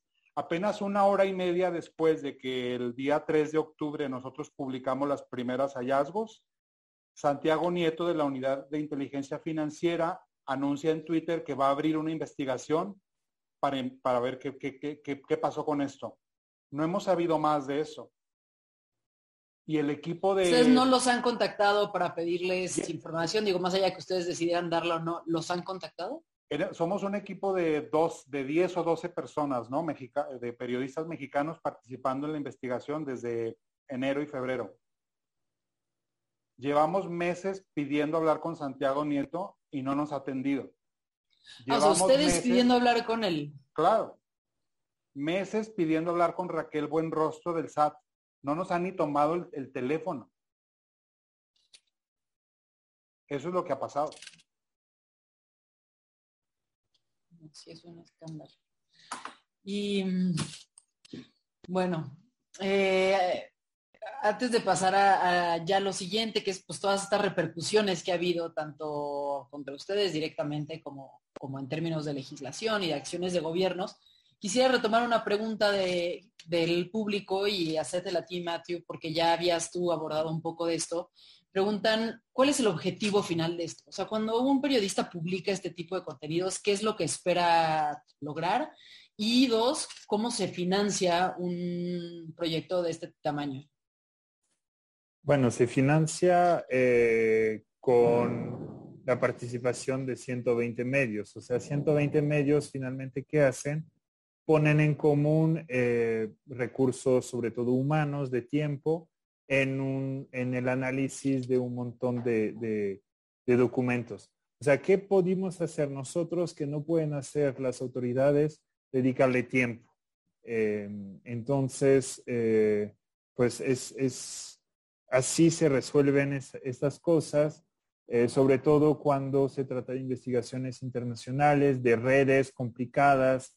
Eh, no sé, por ejemplo, la investigación de los, de los legionarios de Cristo implicó una, un reporteo en varios países, ¿no? Aquí en México, en Roma, este, principalmente, pero también en Estados Unidos, porque había un, círculo de, inversiones en, empresas inmobiliarias, en Inglaterra, eh, o sea, lo que permite tener una red de periodistas en los lugares que además están familiarizados con leyes locales, registros de la propiedad locales, eh, que saben moverse, que tienen sus fuentes, etcétera, pues es, totalmente enriquecedor, ¿no? Porque ponemos en común tiempo, recursos, habilidades eh, y, qué hacer eh, y saber hacer más bien de cada persona y pues nos permite justo tener un resultado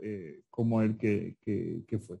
Eh, ¿Qué se espera de esto? Pues a nivel periodístico es eh, primero pues que se dé a conocer, siempre es, eh, pues se valora que un trabajo de un año sea bien recibido, que la gente lo lea, lo vea, lo, lo entienda. Em, y yo personalmente a mí lo que me interesaba ahí era pues esto otra vez como al levantar el secreto sobre algo, pues hacer que la gente entienda un tema de enorme interés público, ¿no? de enorme relevancia, que es eh, pues a dónde va el dinero que se genera en el planeta, ¿no? ¿A dónde va? Pues en estas guaridas fiscales. ¿Y por qué? Pues porque ahí no se pagan impuestos. ¿Y qué impactos tiene esto?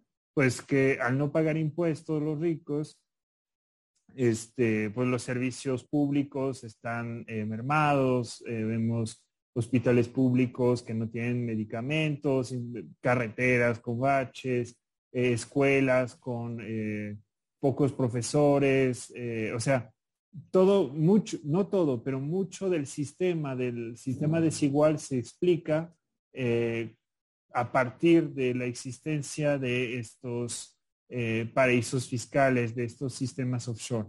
Entonces, pues es lo que se pretende ahí, yo creo que lo que pretende la ICIJ, pero también lo que pretendimos nosotros, pues precisamente es revelar todo esto, sacar todo a la luz para que la gente entienda, porque todo, todo está diseñado para que no se sepa.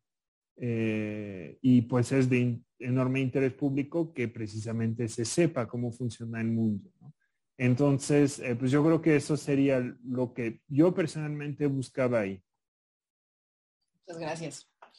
Y ahora sí, yendo al tema de las repercusiones, que ya Armando comentabas y quisiera regresar contigo para esto, que nos platiques, a ver, ¿cuál fue la reacción? Ya una vez que las personas, no sé si algunas respondieron, otras no, pero hubo quien intentara impedir que esto saliera y una vez que ya salió, ¿recibieron algún tipo de represalias, amenazas por, por la información publicada?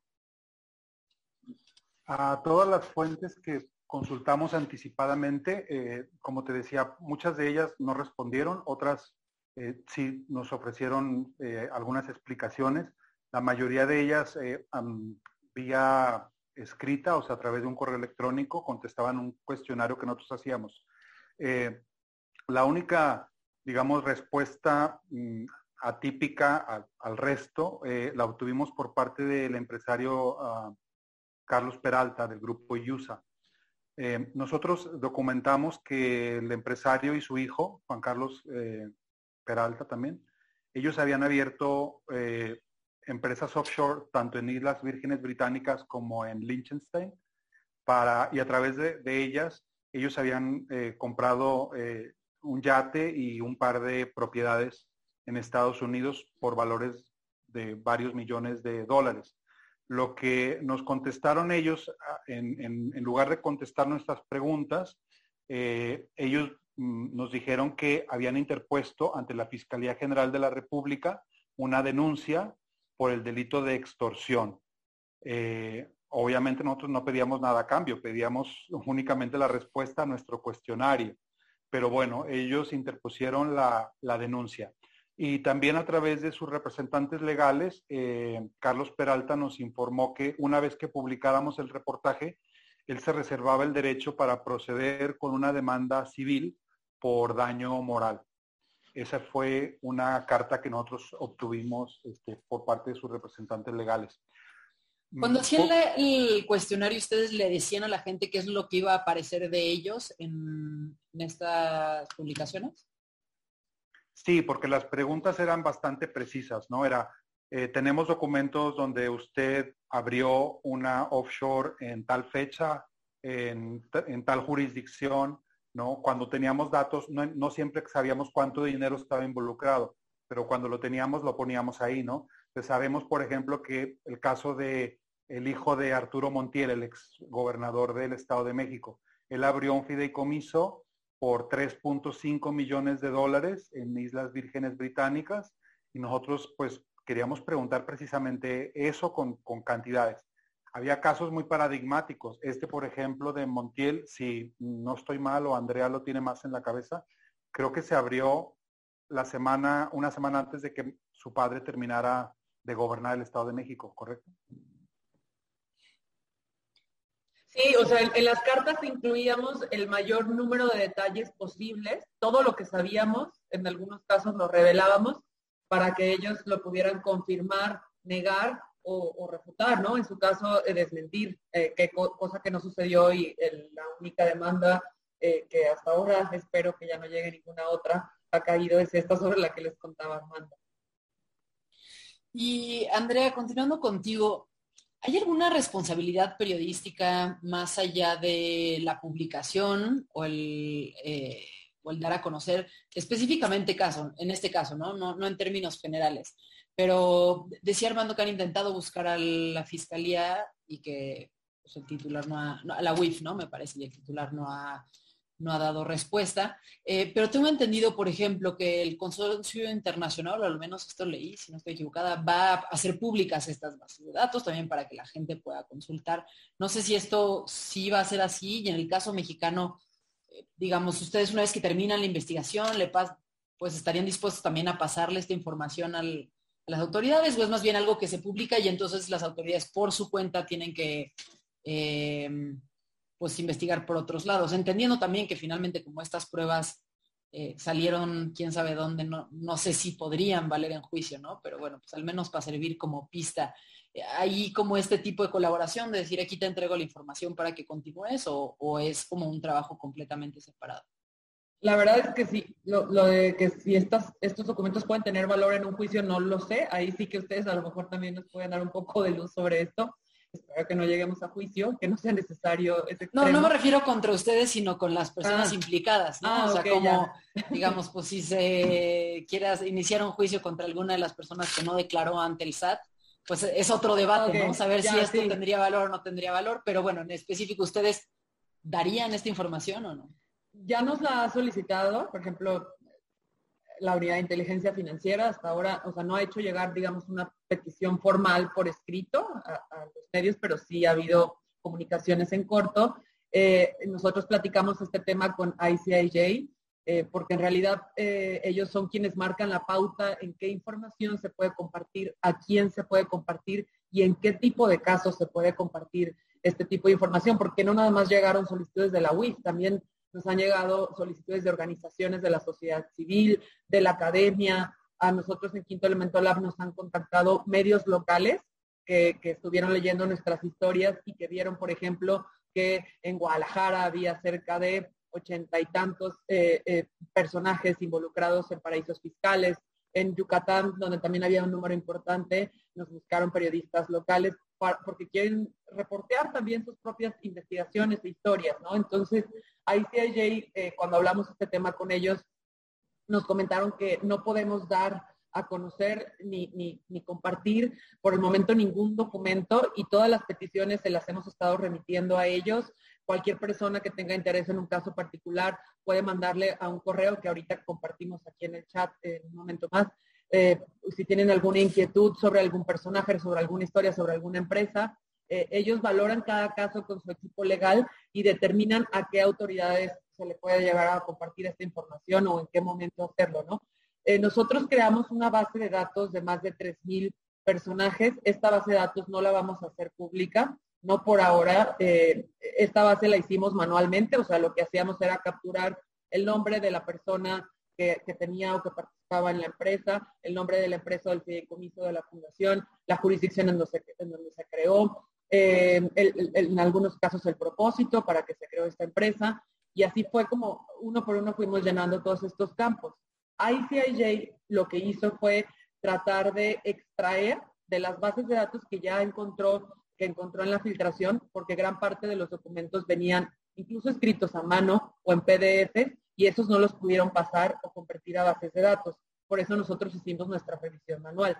Pero ICIJ sí hizo una base estructurada a partir de las bases de datos que encontró y en el caso de México, por ejemplo, había, había cerca de 400 beneficiarios finales de compañías que son eh, los dueños o los propietarios que están detrás, los quienes llevan las riendas de estas empresas en paraísos fiscales.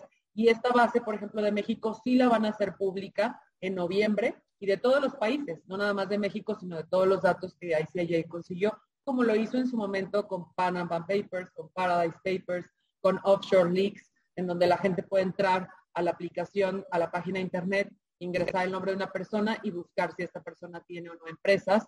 Y, aquí se va a hacer obviamente con todo el rigor y con todo el cuidado eh, de que no se vaya a ir algún dato personal, o sea, el nombre sí, evidentemente de la persona, pero no su dirección para que no se le pueda vincular. Eh, o tratar de quitar también los montos del dinero, ¿no? Porque uno de los argumentos constantes que recibimos de las personas a las que estábamos contactando era es que, que exponer estos secretos, revelar sus negocios fuera de México, podía poner en riesgo su integridad, su vida y la vida de su familia. Entonces, todos estos detalles que puedan eh, poner en riesgo a las personas van a ser eliminados de estas bases de datos, ¿no?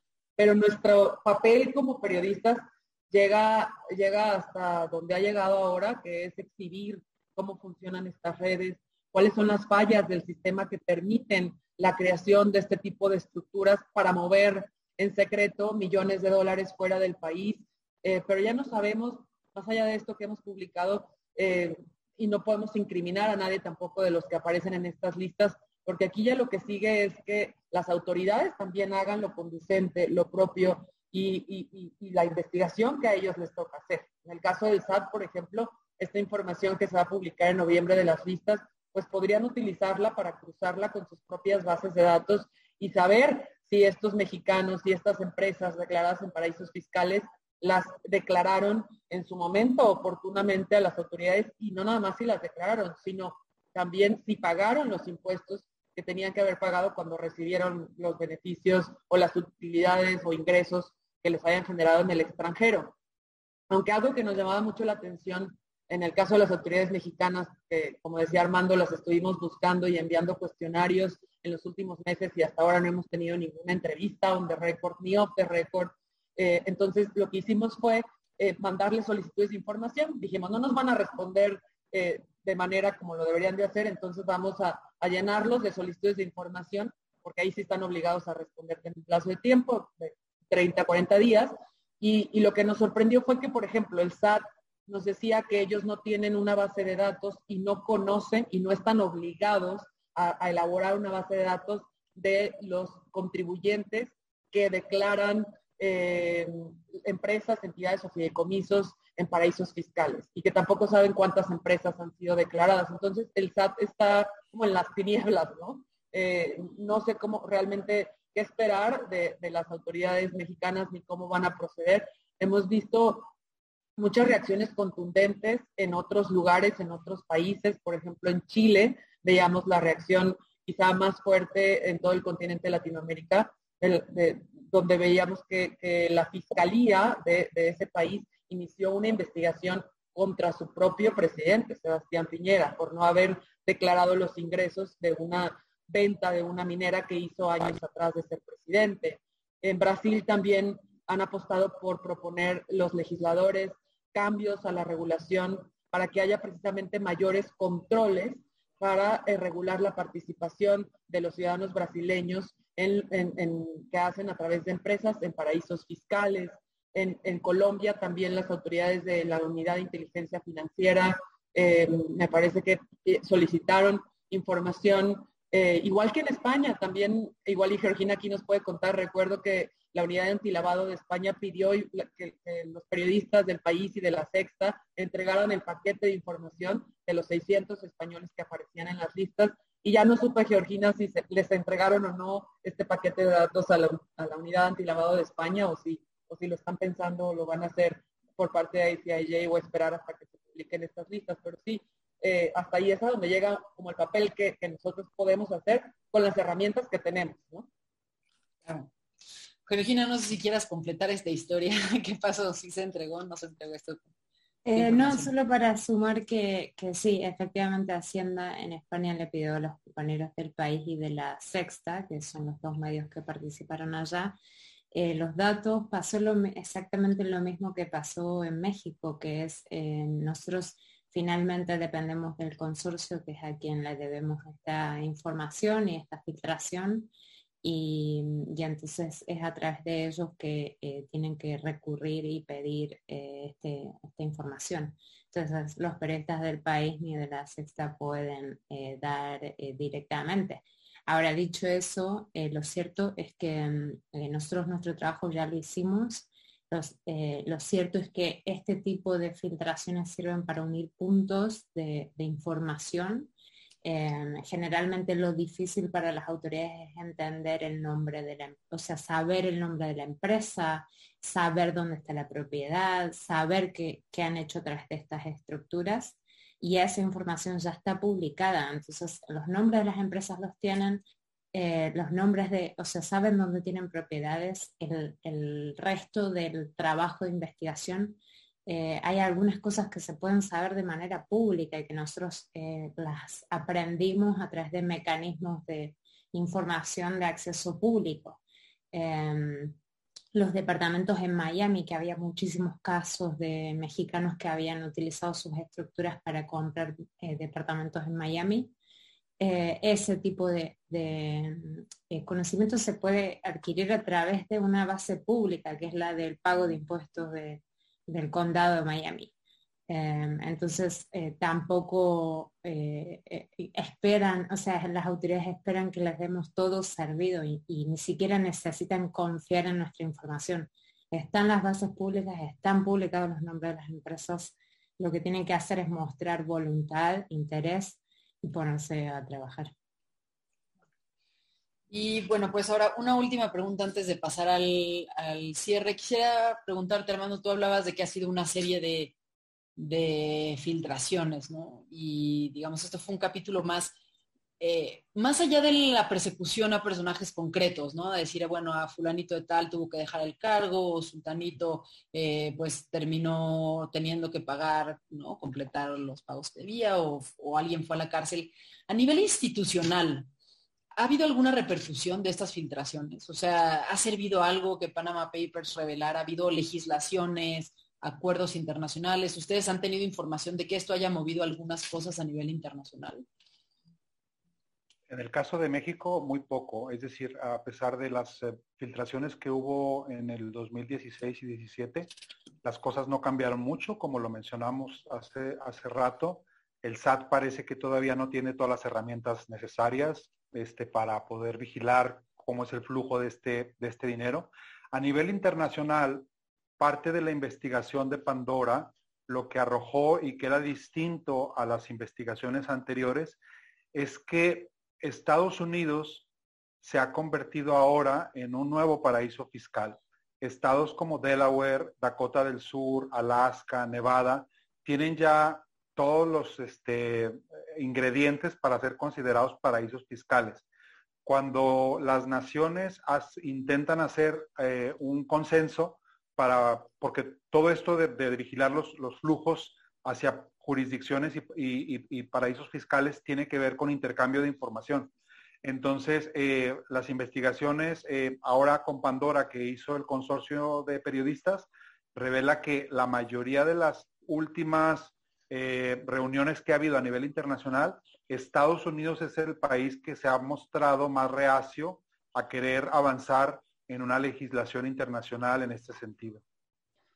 Ah, yo que, para, puedo, complementar algo rapidísimo. Eh, este, tipo de investigaciones a nivel internacional, o sea, las que mencionó Armando, Offshore Leaks, Panama Paradise Papers, eh, y, bueno, estas son antes de Pandora, que se conocen, eh, han generado investigaciones oficiales, según lo que está revisando ICIJ, en más de 70 países, incluida la renuncia de dirigentes de Pakistán, de Malta, de Islandia, en el caso de Panama Papers, y por ejemplo, en el caso de la investigación global que publicamos el año pasado con ICIJ, la de Files, eh, se aprobó a principios de este año una reforma de gran calado en Estados Unidos que busca crear un nuevo registro mercantil en el que ahora ya se van a mostrar los nombres de todos los beneficiarios finales y de todos los dueños de empresas registradas en Estados Unidos, porque hay estados, como mencionaba Armando, eh, que esta investigación exhibe a Estados Unidos como uno de los más potentes paraísos fiscales. Hay estados como Delaware, como Dakota del Sur, donde no se puede saber quiénes son los dueños de las empresas. Entonces, a partir de esta reforma que se aprueba este año, eh, se tiene un plazo hasta el 2022, en donde ya se tiene que aprobar una nueva, eh, digamos, un reglamento para ver cómo va a proceder este nuevo registro público mercantil. Y esta es considerada la mayor medida anticorrupción desde que se aprobó la ley patriota eh, del año 2001 y, también otro último, de, bueno, de los mayores impactos también que ha causado este tipo de investigaciones, que se ha reconocido que ICIJ eh, contribuyó a ayudar a que más de 130 países acordaran una tasa impositiva mínima mundial para evitar que las grandes corporaciones puedan evadir el pago de, impuestos, ¿no? Algo que ya ha estado como parte de la agenda del debate mundial en este año. Bueno, pues sí, sí, vemos que hay unas repercusiones enormes y, bueno, pues que al final, como, como decía Matthew, una parte es que se sepa y eso ya es un objetivo en sí mismo, que la gente esté enterada de qué pasa con el dinero que se produce en el mundo.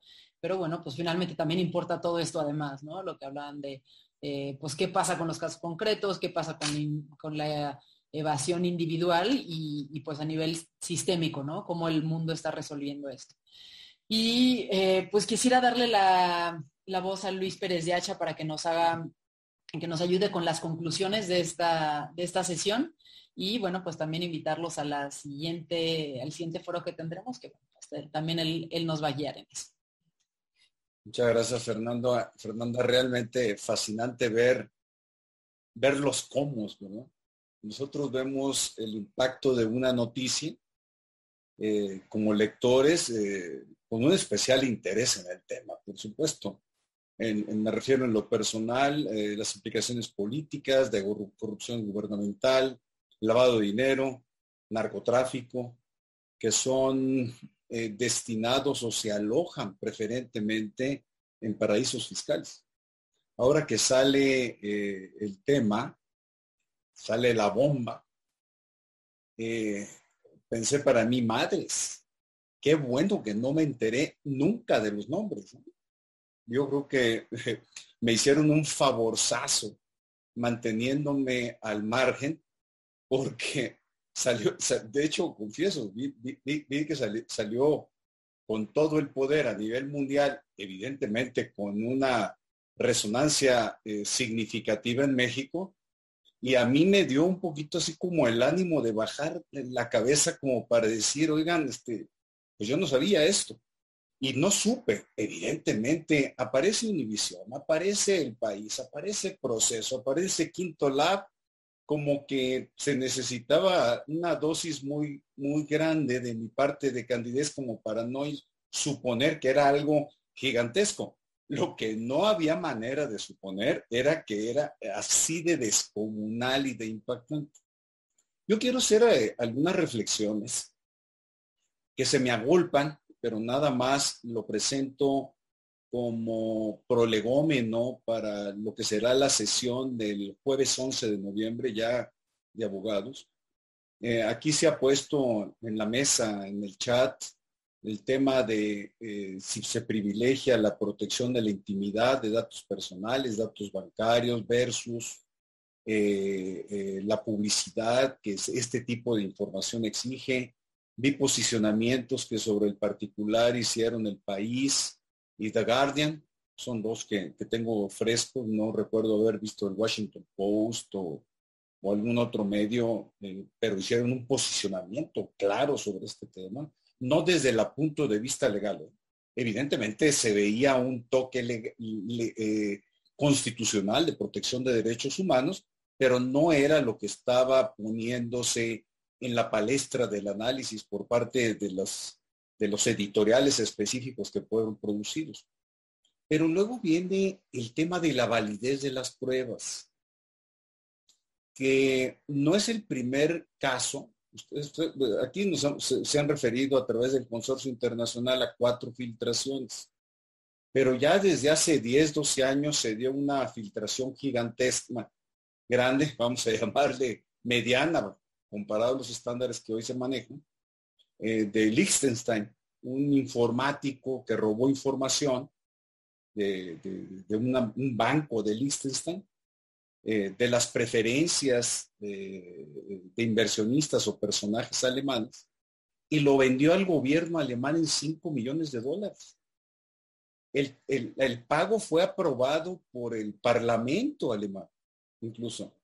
Estaba Merkel como, primer, como primera ministra.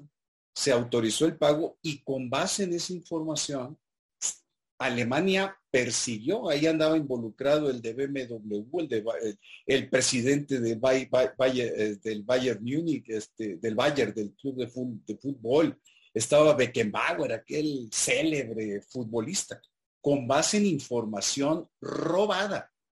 Ese fue el tema. Y pagada por el gobierno alemán. Pero el gobierno alemán, además, con base en los convenios de intercambio de información, pues lo compartió con los demás, países europeos y con Estados Unidos. Y todos ellos a su manera iniciaron investigaciones penales, grandes, muy efectivas en términos recaudatorios. Pero luego aparece un suizo, un ejecutivo de cuenta suizo de un banco, se roba la información a la que tenía acceso y se la quiere vender al gobierno francés y se raja porque vio que se estaba calentando mucho el asunto y se raja, no, dice, yo soy un buen eh, comprometido con la transparencia y el debido cumplimiento y contra lavado de dinero, es decir, se envolvió en una bandera de héroe y regaló la información al gobierno francés. Esa información, lo mismo, se compartió con todos los gobiernos europeos y con Estados Unidos. ¿El destino cuál fue? Me quiero referir a España. ¿Cuál fue el destino de Falciani?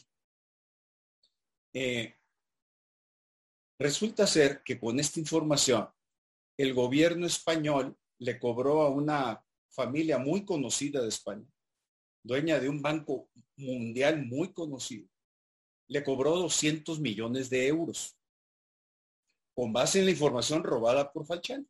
Pero el gobierno suizo emitió una orden de búsqueda y captura, que es la terminología utilizada en Europa. Y un día este señor, bajándose en un crucero en, Barcelona, por un trámite, no sé, le pidieron una identificación, porque además pues, hay libre circulación, pero cometió una falta administrativa menor y le piden la identificación. Un policía le pide la identificación, van a la base de datos, orden, orden de búsqueda y captura, lo, apresan y a juicio y el tema era si lo extraditaban a Suiza o no. Entonces había una contradicción entre la información robada por Falciani, que había sido utilizada por el gobierno español, en varios casos, el más célebre, el de esa familia, 200 millones de euros, y por el otro lado deteniéndolo y extraditándolo por información robada a un banco suizo. Él llegó al Tribunal Supremo, Tribunal eh, Supremo Español, y lo liberaron de toda responsabilidad.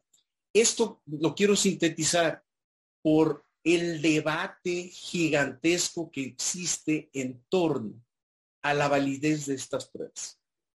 Porque son filtraciones. No es una eh, investigación encausada por alguna autoridad que comparte la información. Eso es bien relevante y desde el punto de vista jurídico sí presenta un reto. Se han reformado, como tú ya lo anunciaste, Fernanda, se han reformado leyes en otros países, se han perseguido penalmente. Esta filtración en Estados Unidos cae como anillo al dedo, sin lugar a dudas, porque hay todo ese movimiento interno iniciado con Obama que fracasó. Obama fracasó en perseguir empresas que estaban en paraísos, contribuyentes americanos en paraísos fiscales. Yo creo que todo esto presenta eh, diversos derroteros, corrupción. Es cierto que eh, lo que dicen los, los funcionarios, esto lo pude haber ganado antes de yo ser funcionario, sí. Nada más que cuando entran como funcionarios tienen que presentar una declaración patrimonial y tienen que reportar ese dinero. En la parte fiscal, oye, no es un trámite administrativo reportar las inversiones en paraísos fiscales. Hay responsabilidades muy serias en México por no reportarlas. De lavado de dinero ni digamos. Y si es narcotráfico está pavoroso. El financiamiento al terrorismo es otro tema. Eh, sí, se siembran contingencias en México. Están sembradas las contingencias. Más allá, más allá de lo que es la, depende del perfil de los personajes involucrados, la vergüenza pública de aparecer en, las listas y de las eh, mentadas que se llevan los periodistas por haber publicado su nombre. Me consta que sí les han dicho de todo. Eh, o al menos en los grupos en los que yo interactúo dicen, oye, se pasaron. Pues, pues yo digo, qué bueno que se pasaron, porque de otra forma no hay manera de conocer, no, no, no, no los nombres, como Matthew creo que lo dijo los circuitos. Estos circuitos que en donde radica la evasión fiscal de gran tamaño, donde está alojada la corrupción gubernamental de gran tamaño. Cuando nosotros vemos la estafa maestra, que es un caso que yo investigué en su momento desde el punto de vista legal, el dinero salió a un paraíso fiscal, 8 mil millones de pesos, 8.600 millones de pesos, es decir, 400 y tantos millones de dólares, salieron de empresas fantasma mexicanas a paraísos fiscales. Eh, y sí da mucho coraje quedarnos con un palmo de narices de decir, oye, pues tampoco pasó nada. Y estamos en el mundo del no pasó nada. Mi conclusión, yo creo que tenemos por delante eh, un reto jurídico los abogados para construir el cómo sí tiene que pasar algo, con base en esta información que de manera eh, profesional, eh, con gran compromiso y mucha valentía, me consta eh, haber visto en el camino operando a varios de los que integran este grupo, llegar a este punto. Y yo creo que es cierto, se tienen que respetar derechos humanos, pero también están en juego valores superiores. La libertad de expresión, sin duda, pero también está la hacienda pública mexicana, el, tema del narcotráfico, lavado de dinero, no son menores. Yo creo que, eh, que avisor, que ya sea, la caja de Pandora ya está abierta desde hace años. Lo que pasa es que ahora es una cajota la que se abrió. Yo creo que en fechas próximas tendremos, en fechas próximas, no quiere decir mañana, algunos años, meses, tendremos más filtraciones. ¿Qué vamos a hacer con las filtraciones? Yo creo que ese es el reto de lo que analizaremos bajo tu conducción el jueves 11 a las 9 de la mañana con unos expertazos que desde diversos enfoques y con polémica alta, no, no está exenta de polémica este tema en la cancha jurídica profunda, eh, eh, vamos a analizar. Ojalá nos puedan acompañar aquí los, los compañeros periodistas, eh, eh, reporteros, para, para, que vean luego cómo los abogados eh, hacemos nuestros entuertos y también los, desenredamos, con mucho compromiso, como he procurado hacerlos y yo soy incondicional de este equipo para, para investigaciones futuras, en tanto que ahora sí ya va a ser condición, yo no sepa quiénes están metidos. Les digo que hay amigos míos en las listas. Pero en las listas que ustedes dieron a conocer. Entonces, pues yo tengo una gran protección también de decir, bueno, pues participé, pero, pero fue, fue con el anonimato total.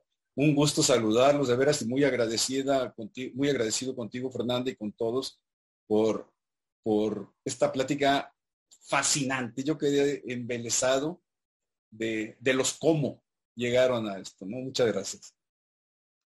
Muchísimas gracias Luis y muchísimas gracias a todos los participantes. Comentarles también que ya tenemos Armando confirmado Armando Talamantes, quien estuvo aquí con nosotros, confirmado para la, la sesión que tendremos el 11 de noviembre a las 9 de la mañana junto con los abogados para estar comentando estos temas.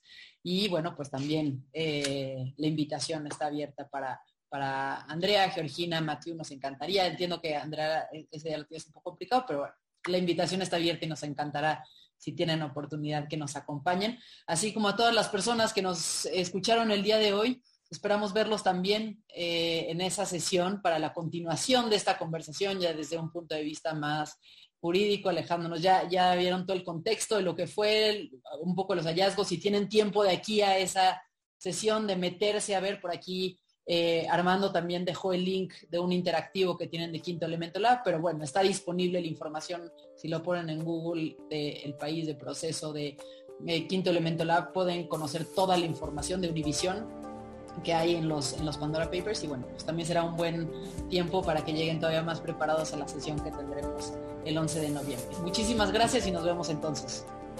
Muy buenas noches.